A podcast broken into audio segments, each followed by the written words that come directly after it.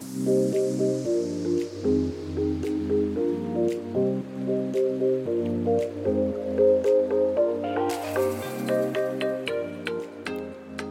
und herzlich willkommen hier im Ozeankind Podcast. Ich bin Marina und ich freue mich sehr, dass du wieder mit dabei bist. Seit dem 24. März gibt es die Doku Seaspiracy auf Netflix.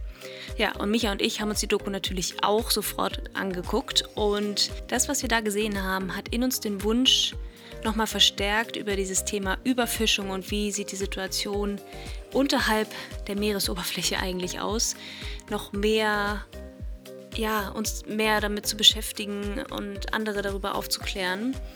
Und daher freue ich mich wirklich sehr, heute mit dir diese Folge teilen zu können. Ich habe Valeska Diemel zu Gast. Sie ist Meeresbiologin und beim BUND als Fischereiexpertin tätig. Und ja, ich habe sie jetzt hier im Interview und äh, konnte sie mit allen Fragen löchern, die ich auch aus der Community von Instagram bekommen habe. Und wir sprechen generell, wie es der Titel ja schon verrät, über Überfischung und über den illegalen Fischfang. Ich wünsche dir jetzt ganz viel Spaß mit dieser Folge.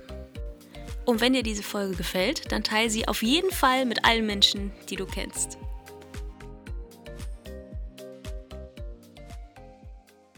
Heute freue ich mich sehr auf das Gespräch mit der Valeska Diemel. Sie ist äh, BUND Fischereiexpertin und das ganze Thema Überfischung, vor allem jetzt bei dem oder mit und durch äh, Seaspiracy, die Doku vor ein paar Wochen, was auf Netflix raufgekommen ist, ist bei uns für Ozeankind e.V. nochmal das Thema verstärkt in den Mittelpunkt gekommen, dass wir auch dafür selbst sehr viel mehr lernen wollen und auch aufklären möchten. Deswegen, Valeska, ich freue mich sehr auf das Gespräch jetzt und auf alles, was ich jetzt auch neu dazulernen darf.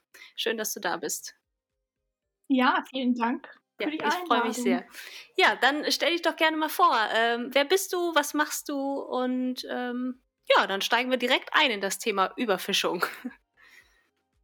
Ja, gern. Ähm, genau, also ich bin die Fischereireferentin beim Bund für Umwelt und Naturschutz Deutschland. Ähm, auch relativ frisch noch, tatsächlich erst seit ähm, Februar diesen Jahres.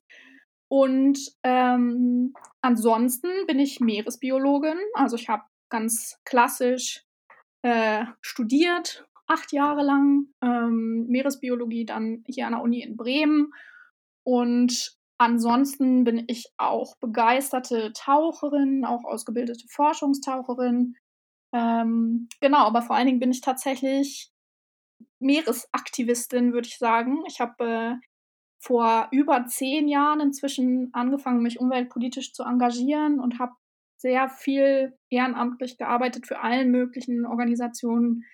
Ähm, ich war lange bei Sea Shepherd, eine Weile bei Greenpeace und genau, habe dann tatsächlich 2016 mit Freunden äh, noch einen kleinen eigenen Meeresschutzverein gegründet, weil ich gemerkt habe, dass Fischerei so ein Nischenthema einfach ist, auch innerhalb der Umweltbewegung, ähm, neben Walfang und Plastikvermüllung und so, was auch alles nur wichtige Themen sind, aber Fischerei immer so ein Nebendasein äh, ja, fristet eigentlich. Und wir deswegen gesagt haben, okay, dann tun wir uns zusammen und arbeiten nochmal ganz gezielt ein bisschen eben an dem Thema Fischerei. Das heißt, dass ähm, genau, ist voll mein Thema hauptberuflich wie Hobby. Inzwischen beschäftige ich mich eigentlich wirklich den ganzen Tag äh, mit Fischen und mit Fischerei. Ja, super. Dann haben wir auf jeden Fall die richtige Person hier im Podcast. Und ja, du bist ja dann auch quasi ein waschechtes Ozeankind, wenn ich mir deine berufliche Laufbahn und die Liebe zum Meer und alles, wofür du dich einsetzt. Deswegen sehr schön, so, so eine Absolut, Gleichgesinnte ja. hier zu haben. Das freut mich. Auf jeden Fall. Ja, die Liebe da zum Meer ist, ist, äh, ist auf jeden Fall bestimmt seit Jahren eigentlich äh, Beruf und, und Freizeit. Gab es denn einen ähm, speziellen Moment, wo du gesagt hast, okay, das ist quasi, wo, wo die Liebe zum Meer so wirklich hochkam und die Leidenschaft wo ge so geweckt wurde? Das ist tatsächlich eine häufige Frage und ich habe darauf keine coole Antwort. also es gab kein, ich wünschte, ich hätte so eine Wahnsinnsstory da dahinter, aber es ist tatsächlich, ich bin auch ein Großstadtkind. Also ich bin in Berlin geboren und groß geworden und habe in Hamburg gelebt. Jetzt lebe ich in Bremen. Also auch ne, nicht, dass ich irgendwie jetzt an der Küste wirklich groß geworden wäre. Äh, meine Eltern sind Ärzte, also ich habe da auch, ne, es ist einfach irgendwie hat sich das echt eingeschlichen und ähm, ist gewachsen mit der Zeit. Das, ich weiß nicht, das war so, war einfach ja, da. So ein Gefühl einfach, ja. Ja, es muss ja kein immer so eine ja. fancy Geschichte dahinter sein. Einfach die Verbindung, Leidenschaft, okay, zum Meer, das ist mir wichtig für, für den Lebensraum äh, einzutreten. Das reicht ja voll, vollkommen aus. Total.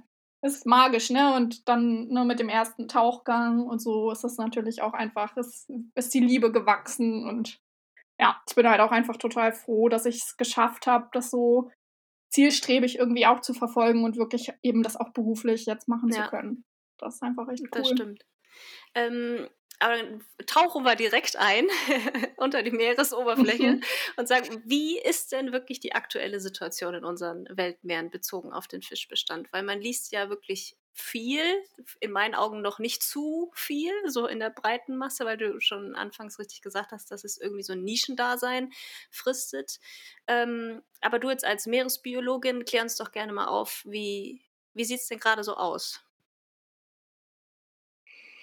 Nicht gut, auf jeden Fall. Also ähm, es ist weiterhin einfach so, dass ne, die Meere unter vielen verschiedenen Dingen einfach leiden, die wir Menschen ähm, Tag ein, Tag aus tun. Fischerei ist ein großer Teil davon, aber es, ne, die ganzen zusätzlichen Einflüsse von Verschmutzung und Überdüngung und ähm, Schiffsverkehr und Lärm und was es da nicht alles gibt, das nimmt halt zu. Ne? Die Einflüsse nehmen zu.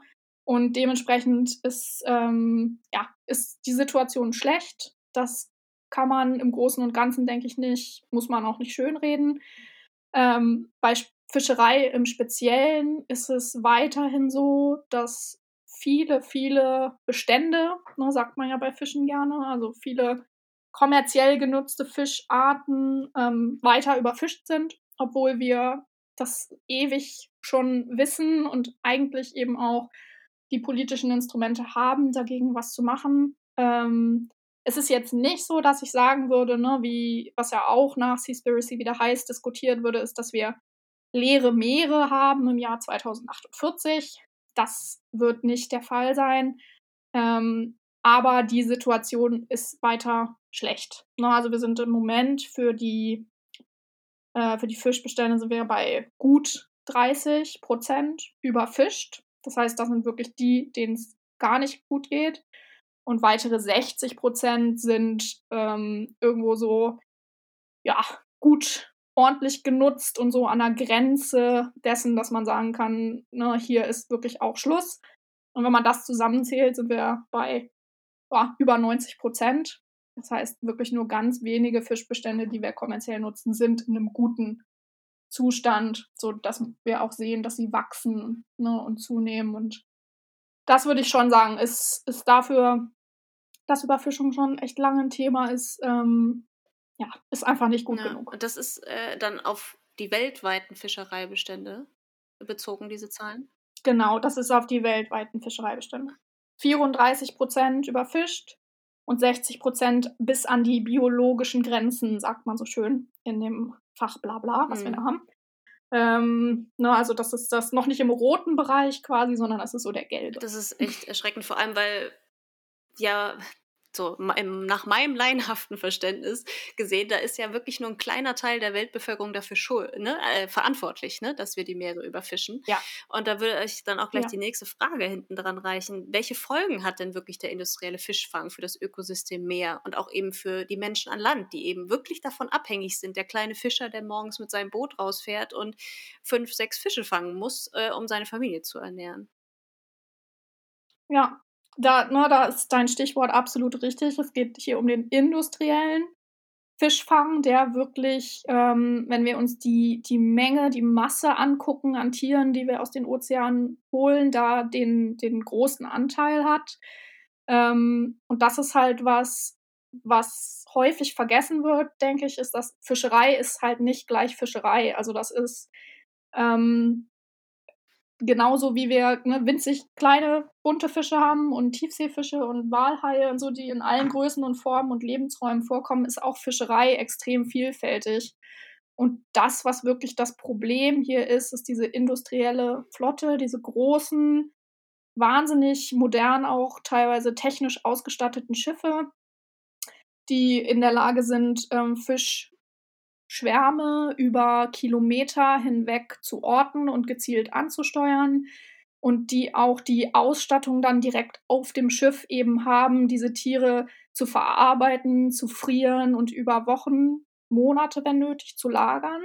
Ne, das ist halt echt so eine ähm, schwimmende Fabrik dann eigentlich, die wahnsinnig effizient arbeitet und das ist halt, das ist das große Problem. Und was man nicht vergessen darf, ist, ne, wie du sagst, sind die kleinen Küstenfischer, die überall auf der Welt ähm, teilweise auch weiterhin in unmotorisierten Booten, ne, also wirklich so Schiffchen dann noch, alleine oder zu zweit mit Netzen so richtig als Handwerk noch unterwegs sind. Und die leiden extrem darunter, ne, weil wir einfach sehen, dass überall auf der Welt die Fischbestände tendenziell zurückgehen, stark zurückgehen.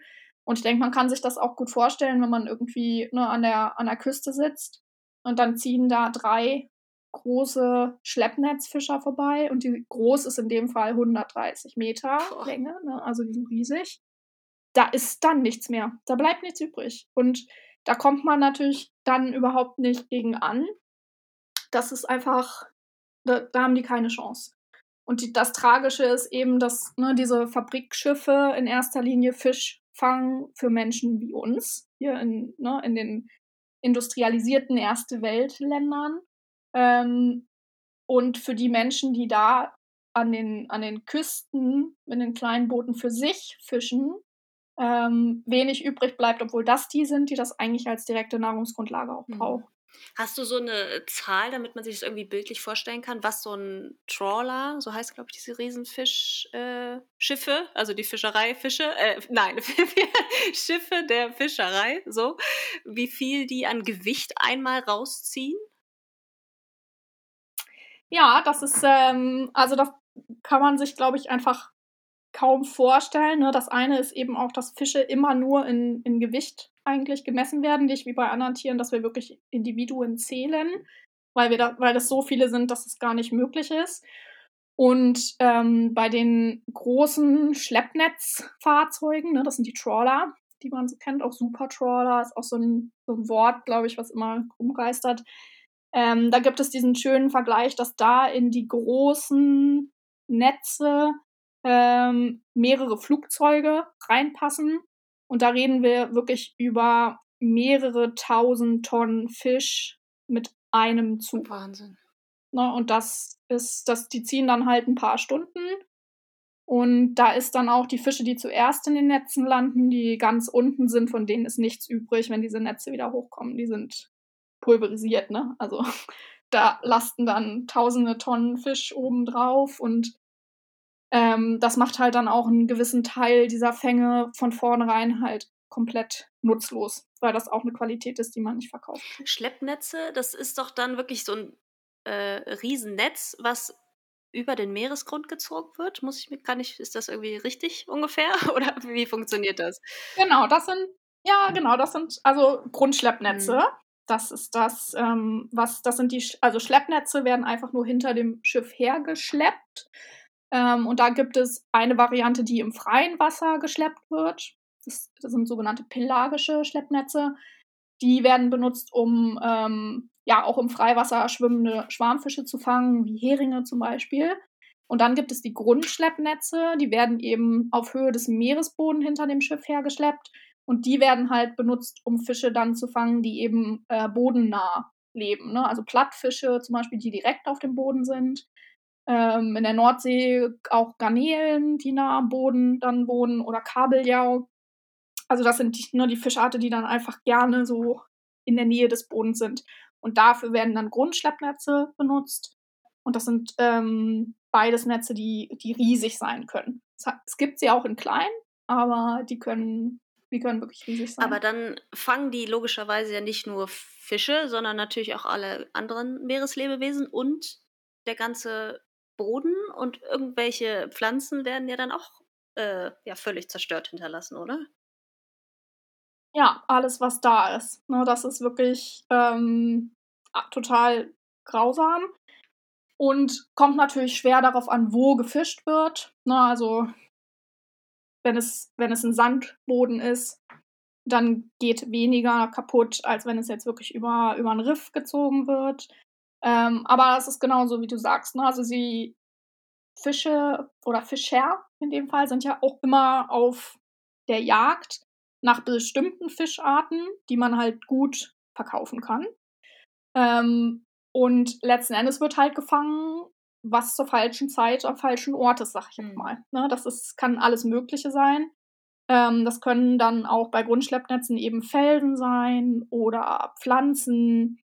Ähm, das können in manchen Regionen der Welt dann eben auch Riffe sein oder Schwammgärten oder da gibt es ja unglaublich schöne Strukturen auf den Meeresböden auch. Und die werden dann einfach da total abgemäht mit so einem Grundschleppnetz. Hm, und ja gut, da kann ich mir vorstellen, so das Thema Beifang, ne, ob es jetzt Delfine sind oder Schildkröten oder Haie oder was weiß ich, welche Tiere sich da noch dran äh, verirren, die werden ja dann logischerweise auch in diesen Schleppnetzen mitgefangen, obwohl man das vielleicht nicht möchte, aber es nimmt man so in Kauf. Zumindest kommt es mir dann so rüber, wenn, wenn wir die Methoden anwenden seit Jahrzehnten. Das, das ist uns doch dann relativ egal, was mit den anderen Tieren noch passiert oder ob der Meeresboden oder das Ökosystem unter Wasser überhaupt noch intakt ist, nachdem wir dann unseren ganzen Fisch äh, rausgezogen haben. Ja, da würde ich äh, leider zustimmen tatsächlich. Also man sagt, ne, es wird immer so schön gesagt, Fischer wollen keine Haie, Delfine, Schildkröten, Wale, wie auch immer, als Beifang fangen. Und das mag auch absolut korrekt sein. Aber es wird halt wissentlich in Kauf genommen. Ne? Also es wird halt auch einfach viel zu wenig dagegen getan, aktiv. So. Und das, ähm, ja, wie du sagst, wir wissen es eigentlich besser. Wir haben uns in so vielen Bereichen technisch so weiterentwickelt auch, aber ähm, bei den Fischereimethoden ist es wirklich, ja, also dass wirklich immer noch mit Grundschleppnetzen gefischt werden darf, überall eigentlich. Ähm, obwohl wir um die Auswirkungen und um die Zerstörung wissen, ist totaler Irrsinn, meiner Meinung nach. Also das ist ähm, einfach nicht, nicht zeitgemäß. Wir wissen es besser. Hm, und woran liegt, dass die Politik da nicht die Verbote um die Ecke bringt? Oder ist die Lobby zu groß? Oder wo ist das Problem, dass wir da nicht äh, irgendwie hm. die Intelligenz, wir sagen immer, die Menschen sind die intelligentesten äh, Spezies oder die intelligenteste Spezies auf der Welt. Äh, ich glaube irgendwie nicht mehr dran, dass das zustimmt. Ähm, mhm. Ja, was, was sagst du aus deiner Expertise und deiner Erfahrung? Woran liegt das, dass wir immer noch so unterwegs sind und so mit den Meeren umgehen? Ja, das ist natürlich die große Frage. Ne? Das ist auch wie bei so vielen anderen Problemen, denke ich, eine Mischung. Das eine ist, dass die Lobby, die Fischereilobby, ähm, gerade auch ne, weltweit gesehen oder in Europa ist, ist sehr stark. Ähm, da hängt viel Geld dran. In vielen Ländern hängen da viele Arbeitsplätze auch natürlich dran. Und was bei Fischerei auch definitiv viel mit reinspielt, ist ähm, so ein Traditionsding, habe ich immer das Gefühl, dass ne, da viel so, naja, aber wir haben das ja schon so dieser gemacht, Satz, ja. ähm, dabei ist, ne, so wo man dann so denkt, oh, okay. Ähm, und was halt auch definitiv bei Fischerei immer das große Problem ist, ist, dass es doch noch so viele Menschen gibt, die es nicht wissen, weil wir es nicht sehen. Ne, du, das ist einfach nicht das Gleiche wie, weiß ich nicht, wenn wir an den Hambacher Forst denken ne, oder so, wo man wirklich die, die Abholzung des Waldes sehen kann und man kann dieses Riesenloch sehen, was für ein Kohletagebau da in die Erde geschlagen wird oder wir sehen Häuser, die abgerissen werden dafür oder so und diese Bilder sind so nah dann an uns dran ne, und die Schicksale von Menschen sind nah an uns dran und das berührt uns. Hm. Aber wir sehen ja überhaupt nicht nichts von dem, was die Fischerei unter Wasser eigentlich kaputt macht.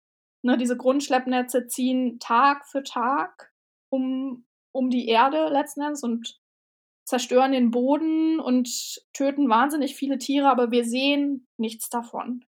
Und dann dazu eine Verbindung aufzubauen oder sich bewusst zu machen, ne, dass man eine Mitverantwortung trägt als Konsumentin, ähm, ist natürlich deutlich schwieriger. Und das ist bei Fischerei, glaube ich, auch so ein großes Problem. Und deswegen gibt es auch dann verhältnismäßig wenig Druck auf die Industrie und die Fischerei. Weil ich denke mal so, wenn ne, Grundschleppnetze werden immer gerne auch mit, mit Bulldozern verglichen, ne, so eine durch, also mit einem Grundschleppnetz durch so einen, so einen tollen Schwammgarten oder einen Riff zu ziehen, ist halt wie wenn man mit ganz vielen Bulldozern einen, einen Wald platt macht. Und da wäre natürlich der Aufschrei einfach viel größer, weil wir das direkt sehen würden und wir würden den kaputten Wald sehen und die fliegenden Tiere. Aber unter Wasser sehen wir es nicht. Hm. Und das ist, glaube ich, das ganz große Problem, was da einfach mit dahinter ist. Ja, ja, das glaube ich auch. Das ist ja wie bei der Klimakrise, ne? Das ist einfach zu weit weg für viele und auch einfach. Genau, es ist weit weg, es ist abstrakt, ja. es ist auch. Ne, Fischerei ist auch sehr technisch, so wie das formuliert wird mit Fischbeständen und Quoten und das ist einfach auch ein sehr technischer Sprech irgendwie und da wirklich eine Verbindung aufzubauen, auch zu Fischen eine Verbindung aufzubauen, aufzubauen ist, denke ich, ähm, schwieriger als zu anderen Tieren. Mhm. Nur weil sie halt so anders sind und weil wir nicht den gleichen Lebensraum teilen. Ja. Aber vor allem, wenn ich mir dann vorstelle, du gehst ganz normal in den Supermarkt einkaufen und die Tiefkühlregale sind ja voll mit Fisch. Wir können ja hier in unserem ja. globalen Norden, könnten wir jeden Tag, wirklich 24 Stunden, sieben Tage die Woche Fisch essen. So, wo ich gerade mal äh, zurückdenke, als wir ähm, vor drei, vier Jahren äh, unterwegs waren, acht Monate, um halt Plastikmüll zu starten, also ganz am Anfang von Ozeankind, wo es noch kein Verein war. Da waren wir auf einer einheimischen Insel auf den Malediven und da haben wir mit einem Fischer gesprochen und haben denen gesagt, äh, ja, du kannst bei uns das ganze Jahr lang Hering haben. Und der guckt uns an, wie jetzt? So wirklich, wirklich dieses, diese, äh, ja. diesen Bezug haben wir vollkommen verloren, wie es gibt ja auch regionale, saisonale Obst- und Gemüsesorten, die halt bei uns in Deutschland wachsen. So. Und Erdbeeren gibt es halt nun mal nicht im Dezember. Sollte man dann auch nicht kaufen. So. Und so ist es bei Fisch überhaupt nicht mehr. Wir können jedes Mal, egal wenn wir einfach Bock haben auf einen TK-Fisch oder Sushi essen, es ist immer da. Und das ist, glaube ich, auch so ein ja, Problem. Immer da. Es ist immer da und es ist ja überall nachhaltig mit einem Siegel draufgeklatscht. Ne? Also wie willst du als Konsument sagen, ach ja gut, ist ja ein MSC-Siegel drauf, ist ja nachhaltig, also kann ich ja essen ist ja dann alles richtig. Ja. Würdest du ja. dieser These zustimmen oder ist das eigentlich ein Verbraucher, Verbrauchertäuschung mittlerweile? Mhm. Also gerade das MSC-Siegel wird meiner Meinung nach ähm, begründet, stark kritisiert. Mhm. Ähm, zum Glück äh, immer mehr und immer häufiger weil es tatsächlich ähm, in den Standards, die sie, die sie anwenden, also ne, ökologisch in erster Linie natürlich, aber auch sozial, ähm, wirklich einfach nicht gut genug sind. Und wir haben so viel, also ich glaube, es sind 65 Prozent der, des Wildfisches in den Supermärkten bei uns ist MSC zertifiziert. Wahnsinn. Und das ist einfach, also was ist das für ein Standard, der sowas zulassen kann. Ne, das ist einfach, das finde ich ist immer so das Erste. Und es ist, ähm, ja, es ist einfach nicht gut genug. Und es ist gut natürlich, wenn man versucht, ähm, VerbraucherInnen Tipps zu geben, ne, was ist, was ist besser, was ist schlechter. Aber dieses MSC-Siegel wird so leichtfertig überall drauf geklatscht. Und ähm, es kann halt trotzdem sein, dass Grundschleppnetze die Fangmethode war. Oder dass ähm, Haie oder Delfine als Beifang gestorben sind oder Seevögel oder so. Ne? Das ist einfach keine Garantie. Und ich denke, das ist einfach das Problem, dass es so leichtfertig ähm, vergeben wird, um eben den VerbraucherInnen einen leichten einen Ausweg irgendwie für so ein Feel-Good äh, Supermarktserlebnis dann zu geben.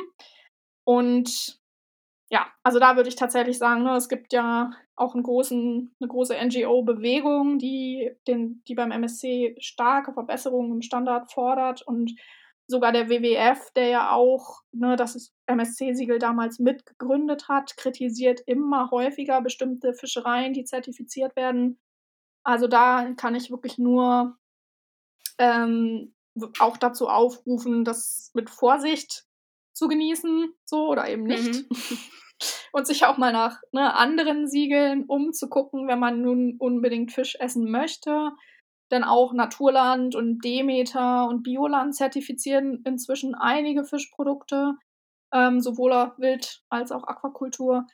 Ähm, ja, und sich da einfach wirklich auch immer wieder ein bisschen schlau zu machen, woher kommt mein Essen? Genau wie bei allem anderen auch. Ne? Wie du sagst, die Erdbeeren, die halt im Winter nicht saisonal sind. Genauso haben alle Fischarten eine bestimmte Reproduktions, äh, einen bestimmten Reproduktionszyklus und sind zu bestimmten Zeiten saisonal oder auch regional. Ne? Also ich meine, wenn man sich, wenn man Thunfisch isst, muss einem auch bewusst sein, dass der so oder so nicht aus Nord- und Ostsee hm. kommt. Ja. Und ähm, ja, da einfach ein, mal ein bisschen, ne, wie bei allem, was wir konsumieren und essen, ein bisschen über den Teller ranzugucken und sich zu fragen, woher kommt mein Essen?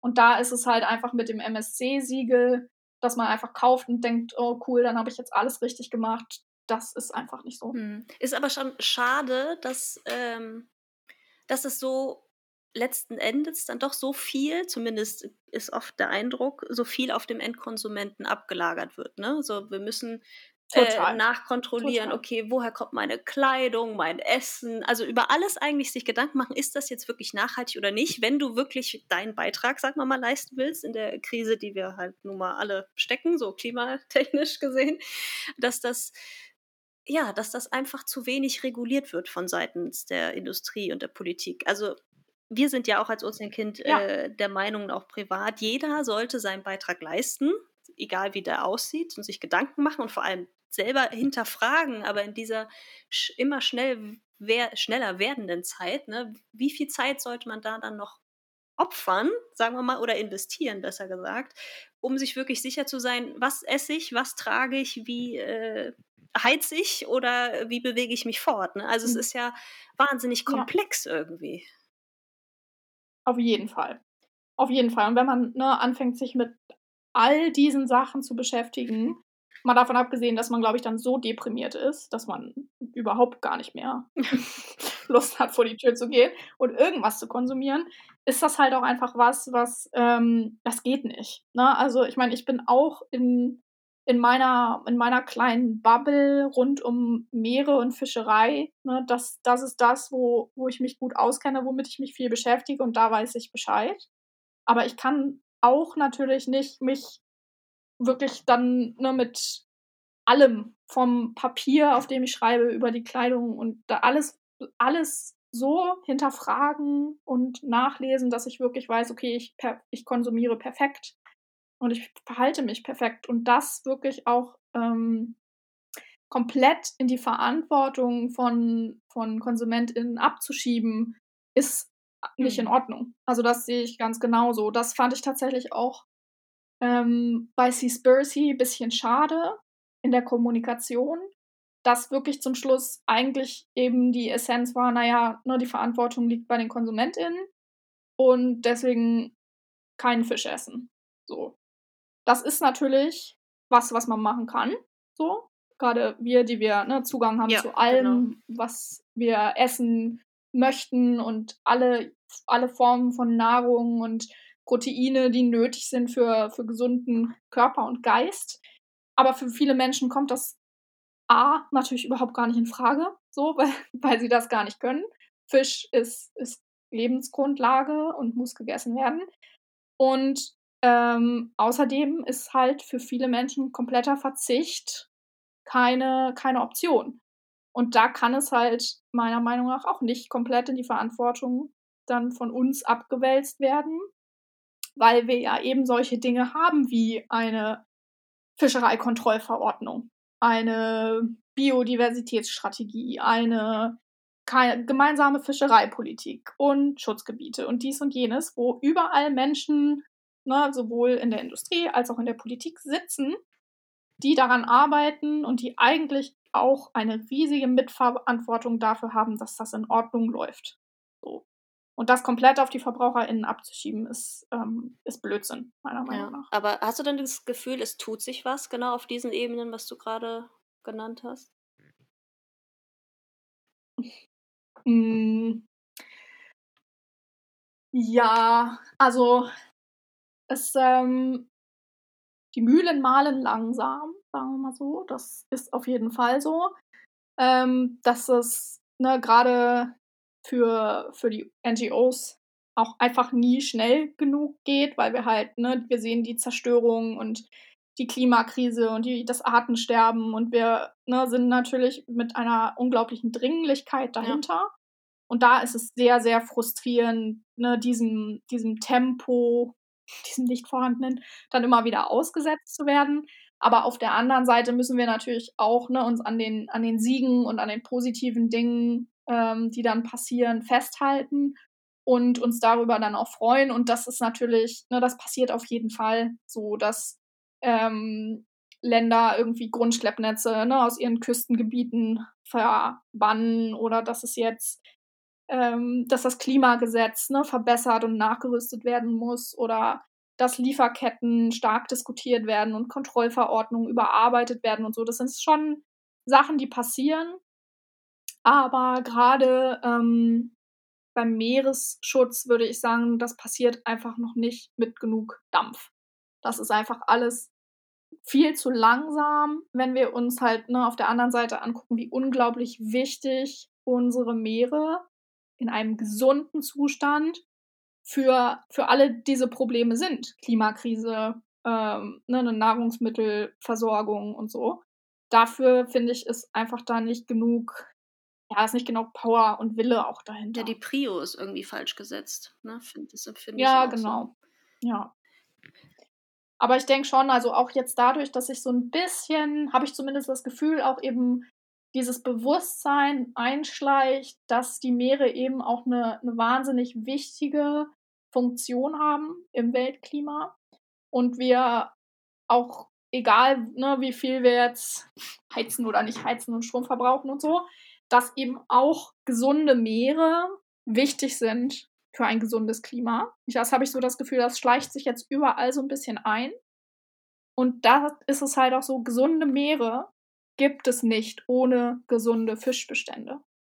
Ja, das ist halt einfach ein, ein Irrglauben zu denken, dass die Meere ohne, ohne Fische klarkommen würden. Und da haben wir natürlich irgendwie auch einen total guten neuen Ansatzpunkt zu sagen, okay, ihr müsst Fischerei besser regeln, ihr müsst das besser managen, das muss nachhaltiger werden, weil ohne können wir auch hier die Klimakrise nicht aufhalten. Das ist halt so ein neues Argument und so ein neuer Winkel, der, der jetzt da ist. Und das, glaube ich, ähm, das tut richtig gut. Weil das bringt schon auch nochmal so, ein, so einen neuen Schwung ähm, auch in, das, in die Fischereidiskussion rein. Okay, also wir geben die Hoffnung auch in dem Bereich noch nicht auf. nicht vollständig. Das ja sowieso nicht. Das ja sowieso nicht. Ja.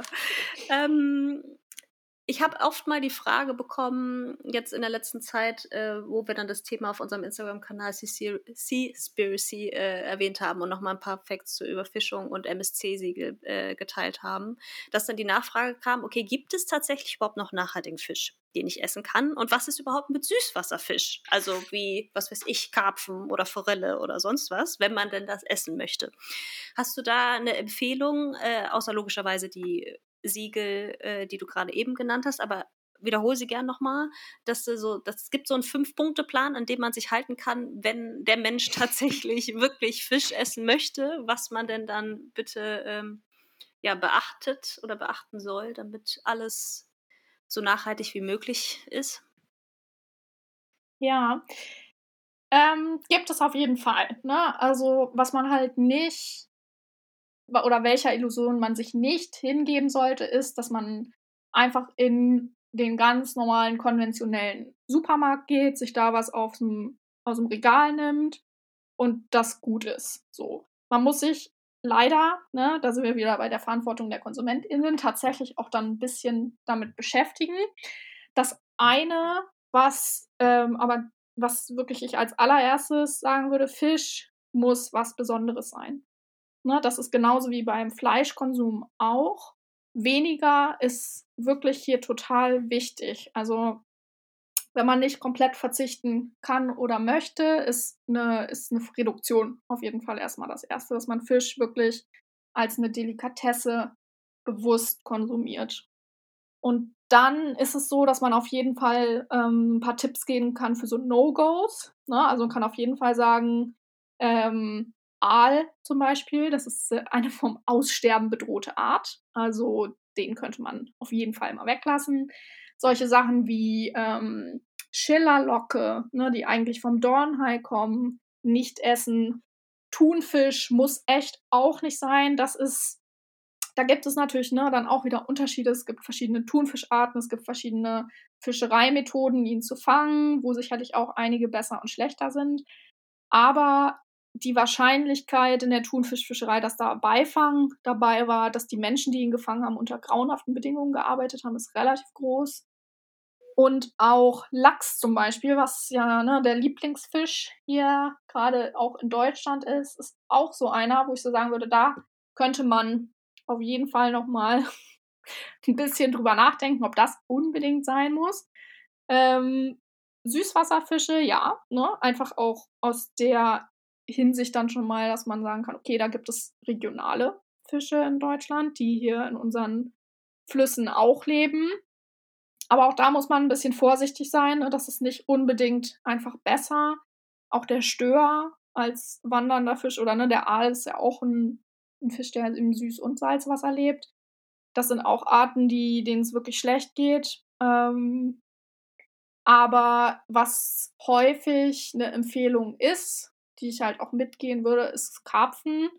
Ne, das ist ein Vegetarier, ähm, der in, in Teichkulturen gehalten wird, wo sie halt in erster Linie sich von dem natürlichen Bewuchs der Teiche dann ernähren. Die sind sehr gemächlich, die müssen nicht jeden Tag tausende, hunderte Kilometer schwimmen, um ausgelastet zu sein, so wie ein Lachs oder wie ein Thunfisch.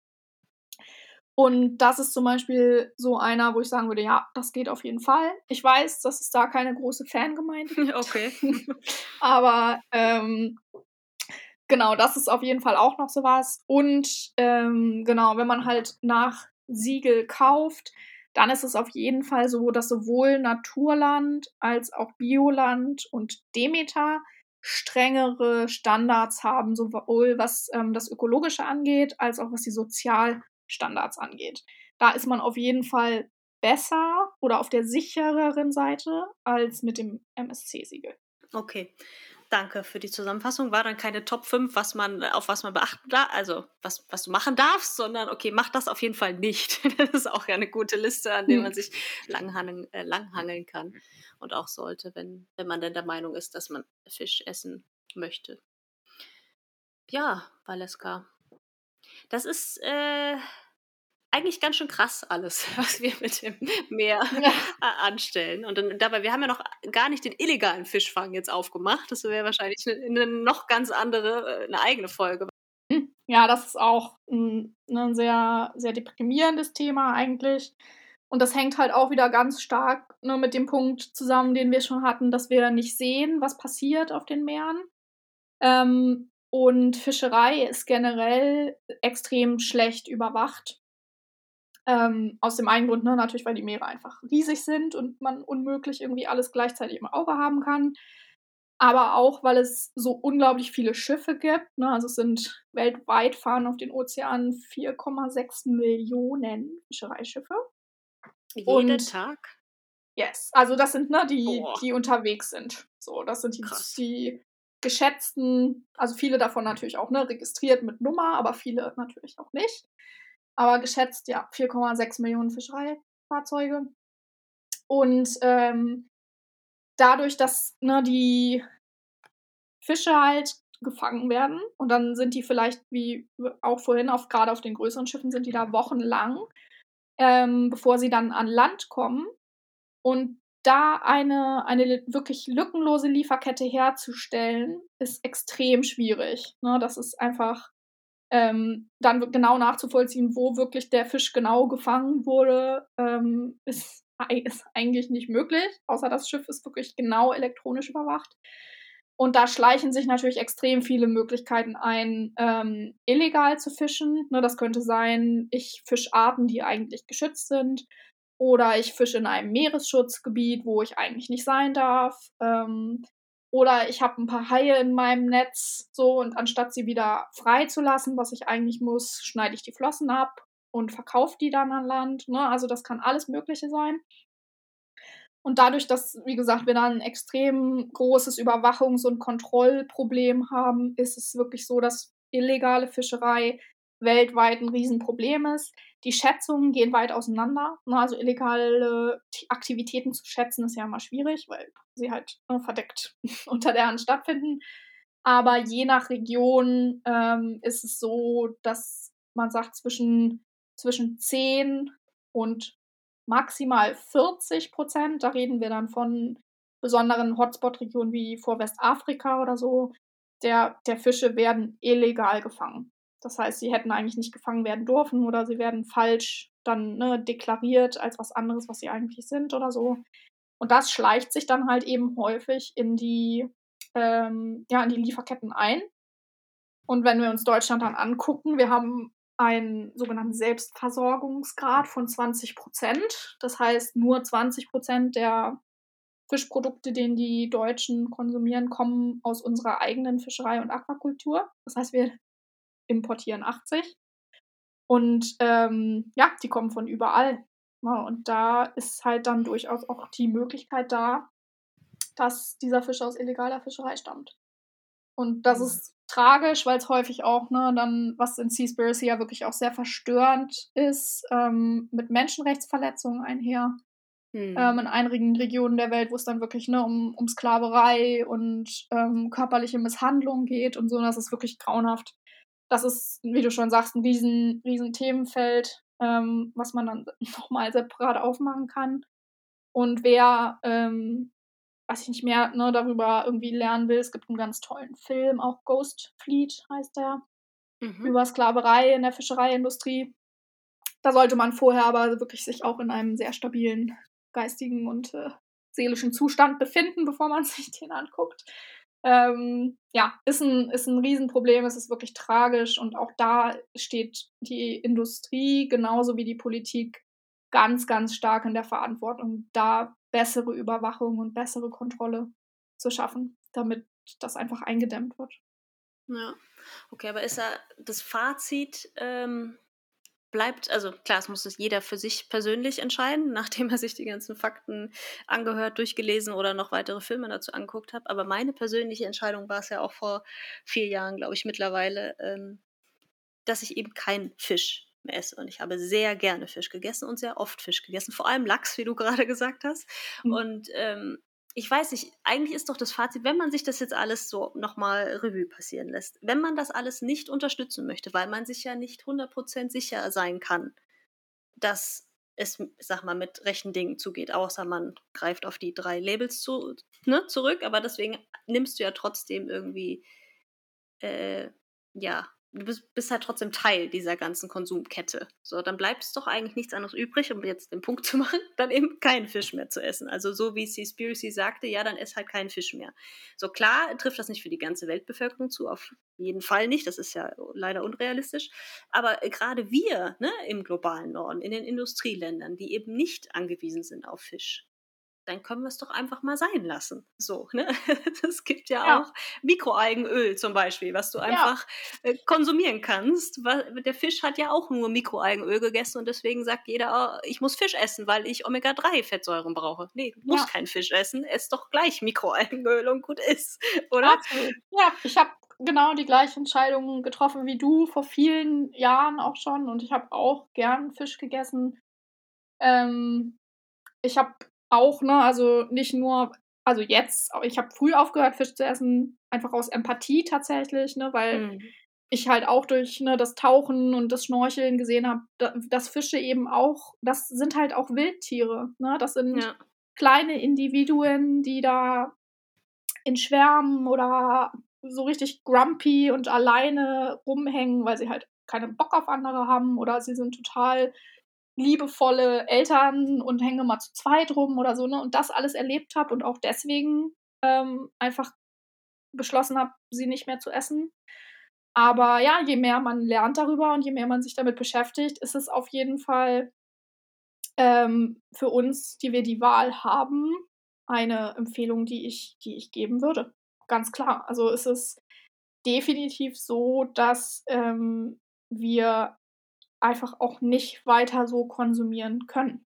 Ne, das mhm. ist, und wir werden diese Veränderung in der Fischerei nicht erreichen, wenn wir nicht weniger konsumieren. Und deswegen, ja, also jeder, ne, für den das in Frage kommt, ähm, ist das meine ganz klare Empfehlung. Und für alle anderen ist es halt wirklich der, der bewusste und seltene Konsum, wenn es dann, wenn es dann sein soll. Und ich kann halt auch echt immer nur dazu aufrufen, ne, dass es, es geht ja nicht darum, dann auf irgendwelchen grünen Algen rumzukauen oder so. Es gibt so viele coole pflanzliche Fischalternativen inzwischen, die aus dem Boden sprießen, ne, die man halt auch einfach mal testen kann. So, weil die wenigsten von uns, die irgendwie gerne mal Fisch gegessen haben, haben ja einen vollständigen Fisch irgendwie mit, ne, mit Kopf und Gräten und so, sondern die meisten konsumieren ja irgendeine Form von keiner Fischstäbchen, Backfisch oder sonst irgendeinem Krams. Und die gibt es inzwischen. Filet, ja. ja, genau. Und die gibt es so großartig eben auch dann ne, mit Algen für diesen Meergeschmack und schön Panade, ne, so richtig schön ungesund, richtig gut. gibt so cool in pflanzlichen Alternativen. Und da kann ich halt auch echt einfach nur jedem ans Herz legen, einfach mal mutig zu sein und das mal auszuprobieren. Und vielleicht überrascht es einen ja dann doch, wie ähnlich es ist. Ja. Ähm, und das ist dann halt kein Verzicht, ne, sondern man muss sich einfach ein bisschen ausprobieren und ein bisschen umorientieren. Ja, absolut. Mhm. Und dann schmeckt es trotzdem gut und man hat eben tatsächlich wirklich ein gutes Gewissen, Absolut. weil man weiß, okay, genau. ich habe damit nichts ja, am Hut, genau. ich kann davon jetzt äh, drei Tonnen, äh, was weiß ich, vegane Fischstäbchen essen, ja, ist zwar dann auch nicht gesund, aber egal, genau. du kannst sie essen, wenn ja, du möchtest. Absolut, so. ja, ja, genau. Und das ist echt auf jeden Fall was, was ich so oder so immer als Tipp auch mitgeben würde. Wir haben, da kommen jetzt so coole Möglichkeiten irgendwie auf, eine kleine, kleine Unternehmen, die sich da, die da austesten und Fleisch- und Fischalternativen entwickeln. Einfach mal ausprobieren. Gibt es bestimmt auch welche, die einem besser und schlechter schmecken und so, aber einfach mal ausprobieren. Und vielleicht, genau, ist man ja überrascht und dann ver, äh, fällt der Verzicht in Anführungsstrichen ne, auf, die, auf die wirklichen tierischen Produkte dann leichter. Ja, das finde ich ist ein schönes Schlusswort. Oder hättest du noch was, was du loswerden willst? Nee, das finde ich auch. Das ist auch ein, ein, gutes, äh, ein gutes Abschlusswort. Sehr schön. Ich danke dir für all die Insights und die Fakten und ich hoffe sehr, beziehungsweise ich bin auch überzeugt, dass jeder, der sich das jetzt hier anhört von unseren ZuhörerInnen, ähm, ja, sich dann auf jeden Fall ein vollumfassendes Bild machen kann, ob man denn weiterhin Fisch essen möchte oder nicht. Und wer den Film Seaspiracy noch nicht angeguckt hat, kann sich den angucken. Ähm, er ist auf jeden Fall bildgewaltig, aber nicht jede Faktenzahl, glaube ich, auf äh, die Waage legen. Ich glaube, du hast auch, oder ihr als vom BUND habt auch so einen Faktencheck gemacht. Ich verlinke den auf jeden Fall in den Show Notes. Ähm, und sonst auch die Doku, die du eben angekündigt hast, ist auch in den Show Notes. Und Valeska, ich danke dir für deine Zeit und äh, weiterhin hohes Durchhaltevermögen ja, auf der politischen Ebene. Das wünsche ich euch auch. Ich hoffe, du hast genauso wie ich das ein oder andere dazulernen können und bist vielleicht genauso wie ich ziemlich erschrocken, was wir mit unseren Meeren anstellen und welche Tonnen wir Tag für Tag an Fisch aus den Weltmeeren ziehen. Ja, also ich kann es dir nur noch mal ans Herz legen. Guck auf jeden Fall in die Shownotes rein, wenn du dich äh, näher mit diesem Thema beschäftigen möchtest. Da findest du verschiedene Links zu Blogbeiträgen, zu Faktenchecks, zu weiteren Dokus, die du dir angucken kannst. Und ich freue mich immer wirklich sehr auf den Austausch äh, mit dir. Es geht am besten über unseren Instagram-Kanal. Hüpf gerne rüber. Du findest uns unter ozeankind-v und lass gerne deine Gedanken da zu dem Post zu dieser Podcast-Folge von heute. Und ja, unseren Podcast gibt es ja mittlerweile seit Anfang 2020, also seit gut eineinhalb Jahren. Und wir haben über 30 unterschiedliche Folgen und Interviews aufgenommen. Der Podcast ist kostenlos. Äh, alle zwei Wochen kommt eine neue Folge raus. Also wenn du noch nicht abonniert, also wenn du den Podcast noch nicht abonniert hast, dann mach es doch einfach. Und wenn du den Podcast hier auf einem iPhone, Apple-Gerät hörst und einen Zugang zu iTunes hast, dann freuen wir uns natürlich immer über ein paar Worte, eine Rezension, eine Bewertung zu diesem Podcast, denn das hilft natürlich dem Podcast, den Inhalten und den Experten, mit denen wir sprechen, ja, dass andere Menschen genau auf diese Themen aufmerksam werden und ähm, ja, ein Stück dazulernen können und ein Teil der Lösung sind. Ja, danke, dass du bis hierhin angehört hast und ich freue mich, wenn du auch in zwei Wochen wieder am Start bist. Mach's gut und bleib gesund.